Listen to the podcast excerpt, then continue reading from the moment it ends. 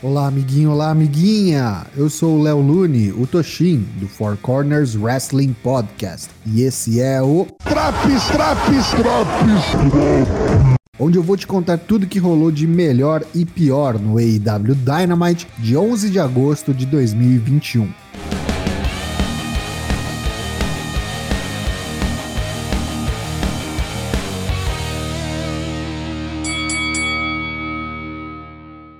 O show começa com uma promo backstage de MJF, acompanhado de Wardlow, oponente de Chris Jericho no capítulo 4 dos cinco trabalhos de Jericho.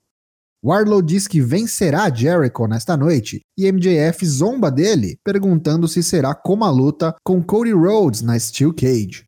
Antes do início da primeira luta, os comentaristas confirmam que no dia 5 de setembro, no All Out, o AEW World Champion Kenny Omega defenderá seu título contra Christian Cage. Luta 1: Kenny Omega e os Young Bucks versus Dante Martin, Matt e Mike Seidel. Como esperado da luta inicial de um Dynamite, bom combate para levantar o público de Pittsburgh. Atleticismo de alto nível por parte dos Seidels e Dante e uma sinergia muito boa nos golpes de dupla e trio por parte da Elite. Dante Martin faz provavelmente a luta de sua carreira, com spots e counters inacreditáveis. Mas no fim, o jovem de 20 anos não foi páreo para múltiplos V-Triggers e o BTE V-Trigger para sagrar a vitória dos campeões Kenny Omega e os Young Bucks. Após o combate, Don Callis começa a falar umas groselhas para o público, mas é rapidamente interrompido pelo próximo desafiante de Omega, Christian Cage. Don pergunta se Christian tá ficando maluco de vir sozinho e confrontar toda a elite. Cade faz cara de pouco preocupado e chega seu reforço, Jungle Boy e Luchasaurus. O trio vai ao ringue e o público começa um coro ensurdecedor de CM Punk.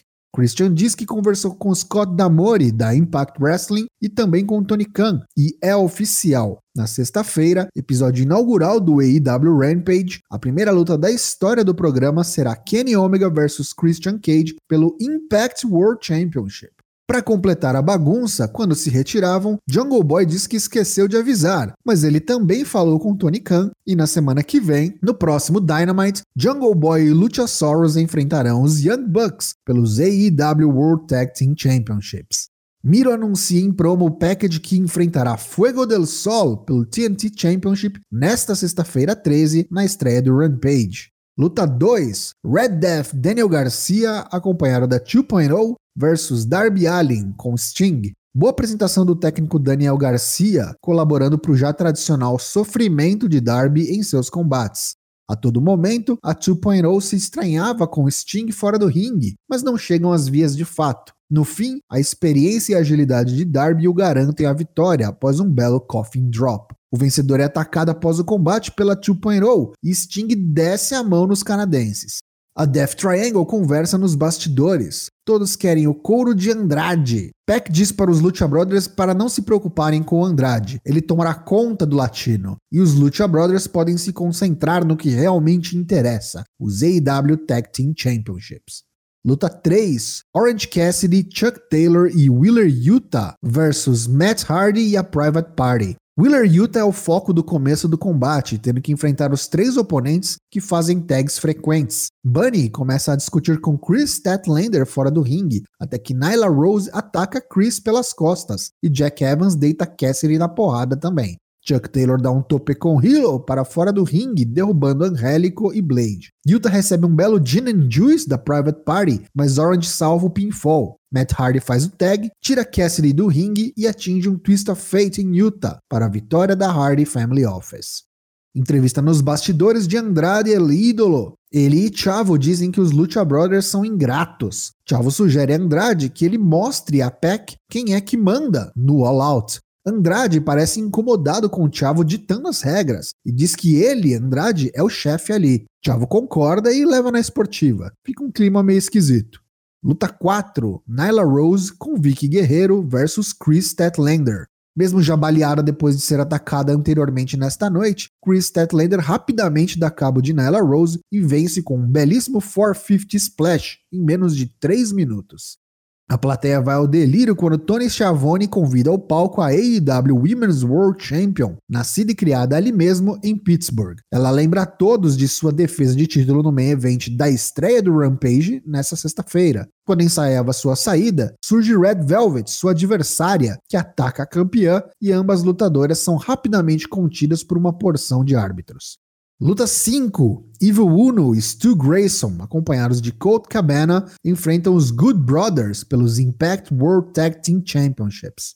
Boa apresentação dos desafiantes da Dark Order, mas após não conseguirem aplicar seu finalizador, o Fatality, Doug Gallows tirou Stu Grayson da terceira corda, direto para o Magic Killer, nos ombros de Carl Anderson. Vitória dos ainda campeões, os Good Brothers. No ringue, QT Marshall, acompanhado de Aaron Solo, é recebido por Tony Schiavone, que espera desculpas por terem derramado uma bebida em sua cabeça semanas atrás. QT vira o jogo e diz que ele espera desculpas de Tony, mas não pelo incidente da bebida, e sim pelo que farão a seu filho Chris, Nick Komoroto surge e pega o rapaz da torcida, joga-o no ringue. Tony se desculpa com medo pelo que pode acontecer a seu filho, mas Kyuchi não aceita as desculpas e aplica um neckbreaker em Chris Schiavone. Eis que toca a música de Paul White, o antigo Big Show, que vem ao ringue e mata Aaron Solo com um gigantesco chokeslam. Marshall e Komoroto dão linha na pipa rapidinho.